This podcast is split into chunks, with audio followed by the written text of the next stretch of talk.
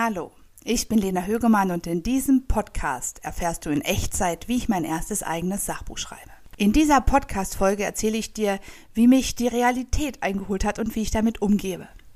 Du erfährst also in dieser Podcast-Folge, was du machen kannst, wenn aktuelle Entwicklungen zu deinem Thema dich irgendwie aus der Bahn werfen, äh, wie du die Realität auch als Teil deines Buches abbildest und warum alles, was passiert, zum Guten ist. Mein Thema, das habe ich ja schon öfter erzählt, sind Geburten, sind die beiden Geburten meiner Töchter, die unterschiedlicher nicht hätten sein können. Und es geht auch darum, was sie mit mir gemacht haben. Ich werfe also einen Blick auch auf die Rahmenbedingungen in der Geburtshilfe und erkläre, warum Frauen sich darauf vorbereiten sollten. Soweit, so gut. Ähm, meine beiden Geburten sind abgeschlossen. Ich habe das alles aufgearbeitet und analysiert, sonst könnte ich dieses Buch gar nicht schreiben. Aber trotzdem passieren immer noch Dinge, die mich bewegen, die damit zusammenhängen und die irgendwie auch eine Rolle spielen beim Thema Geburten. Ein Beispiel.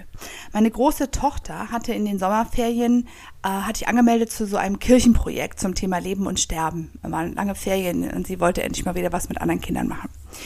Und ich hatte gar nicht bedacht, dass es dabei auch um Geburt gehen kann. Und auf einmal sollte ich zur Vorbereitung dieses Projektes zehn Sätze über die Geburt meiner Tochter schreiben. Über die schreckliche Geburt.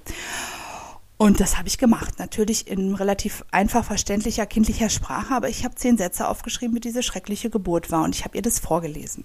Also meine Tochter weiß, dass uns beiden bei ihrer Geburt großes Unrecht angetan wurde. So formuliere ich das auch, weil für sie war es ja auch nicht schön. Und ich habe auch dieser Mitarbeiterin dieses Kirchenprojekts, die habe ich das wirklich auch vorher geschrieben. Ich hatte das Gefühl, ich müsste die mal so ein bisschen vorwarnen, weil wenn man so ein Thema aufmacht, dann also das, was mir passiert ist, das passiert jetzt nicht so selten. Das kann auch sein, dass andere zehn Sätze nicht so schön sind. Und die Kirchenmitarbeiterin, die war super, die hat mir dann geschrieben, dass sie sich fürs Vertrauen bedankt und die das alles da aufarbeiten werden oder zu behandeln werden oder wie auch immer. Und am Ende dieser Woche dieses Kirchenprojekts kam meine, Schwester, meine Tochter nach Hause mit einem Bilderrahmen, da war so ein Foto von ihr drauf, bei kurz nach der Geburt und dann haben die da ganz viel zu gebastelt und ganz viel ähm, ja, Geschichten und wie sie wie ihre Familie lieben. Und es war alles so ganz emotional und ganz schön. Und auf der Rückseite dieses Bildes klebten diese zehn Sätze, die ich geschrieben hatte. Also da bin ich nochmal richtig emotional geworden und ich dachte erst, das geht nicht, ich muss das Thema doch abgeschlossen haben, um darüber mein Buch zu schreiben. Und das stimmt eben überhaupt nicht. Ich habe mich dann hingesetzt und genau darüber ein Kapitel für mein Buch geschrieben. Also ich weiß noch nicht genau, an welche Stelle es passt, aber ich habe meine tatsächlich aktuellen Gefühle und Erkenntnisse aufgeschrieben. Und da ist mir nochmal klar geworden, dass ein Buch zu schreiben wirklich ein laufender Prozess ist und dass aktuelle Entwicklungen einfach dazugehören. Was ich damit sagen will, also wenn du auch aktuell etwas beobachtest, was irgendwie zu deinem Thema passt oder wenn du etwas erlebst, was dich in Bezug auf dein Buch, auf dein Thema wirklich beschäftigt, dann schreib es auf, weil es ist dann genau richtig und lass das auch zu. Ich bin davon überzeugt, dass alles, was passiert, zum Guten ist. Und ich möchte eine Geschichte mit euch teilen. Die hat neulich ähm, beim Yoga meine Yogalehrerin erzählt. Und ich fasse die jetzt mal ganz knapp zusammen und so schön wie sie kann ich es auch nicht erzählen, aber die war echt abgefahren. Also es gab einmal einen König, der hatte einen Minister, der war sein engster Vertrauter. Und der König, der ging gerne jagen.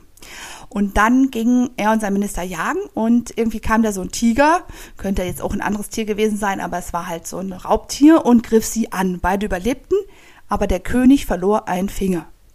Der Minister sagte zu ihm, alles passiert zum Guten. Das gilt übrigens auch für deinen Finger. Und der König, der fand das nicht so lustig. Der war so sauer, dass er seinen Minister ins Verlief warf. Gut, Umgang jetzt mit Rückschlägen, das war jetzt, wäre auch mal ein Thema, wo er an sich hätte arbeiten können, dieser König. Gut. Also, dann ging der König alleine jagen. Sein Minister hockte ja nur im Verlies und er verlief sich irgendwie im Wald. Und dann kam er in so einem Dorf, da war alles ganz festlich hergerichtet und da wurde gefeiert. Und alle, sie freuten sich so über ihn und dann merkte er, dass es gerade darum ging tatsächlich, dass die Menschen in diesem Dorf den Göttern, okay, wir sind echt in anderen Zeiten, aber okay, trotzdem, Geschichte geht weiter, ihn opfern wollten. Und der Priester des Dorfes, der wollte ihn da opfern und dann erkannte er, dass dem König ein Finger fehlte. Und wer nicht vollkommen ist, der darf offensichtlich, auch damals durfte der nicht geopfert werden. So überlebte der König und er kam zurück in sein Schloss und er dachte irgendwie über sich und sein Leben nach und ähm, ja, fragte sich irgendwie, wo ist eigentlich mein Minister? Ach ja, richtig, den habe ich ja eingekerkert. Rief ihn also zurück zu sich. Er kam da aus dem Knast wieder raus. Und der Minister freute sich und sagte, mein König, alles passiert zum Guten. Und nachdem, das sagte er auch, nachdem der König ihm, dem Minister, diese ganze Geschichte da mit fast geopfert und so erzählt hätte, hatte. Und ähm, der Minister freute sich und sagte, mein König, alles passiert zum Guten. Und der König fragte den Minister, aber was ist denn gut daran, dass ich dich ins Verlies geworfen habe? Und da sagte der Minister, na hättest du mich nicht ins Verlies geworfen, wäre ich mit dir auf der letzten Jagd gewesen. Und die Dorfbewohner, die hätten gesehen, dass mir kein Finger fehlt und hätten mich geopfert. Und deshalb ist auch diese Erfahrung etwas Gutes. So, jetzt denkst du vielleicht, dass ich nicht alle Latten am Zaun habe. Ist, ist auch völlig fein. Aber vielleicht überlegst du auch mal, was alles in deinem Leben zum Guten ist, von dem du eigentlich denkst, es ist das nicht. Mit diesen philosophischen Gedanken sage ich Tschüss für heute. Das war es auch schon mit der heutigen Folge von Frau Högemann schreibt ein Buch. Wenn du mehr Tipps zum Schreiben deines Buches bekommen möchtest, folge mir gerne bei Instagram. Das ist mein absoluter Lieblings-Social-Media-Kanal. Du findest mich aber sonst auch bei Facebook. Sowieso haben alle Posts, die mit diesem Podcast zu tun haben, den wunderschönen Hashtag Frau Högemann schreibt ein Buch. Alles in einem Wort versteht sich. Bis dahin, hau in die Tasten.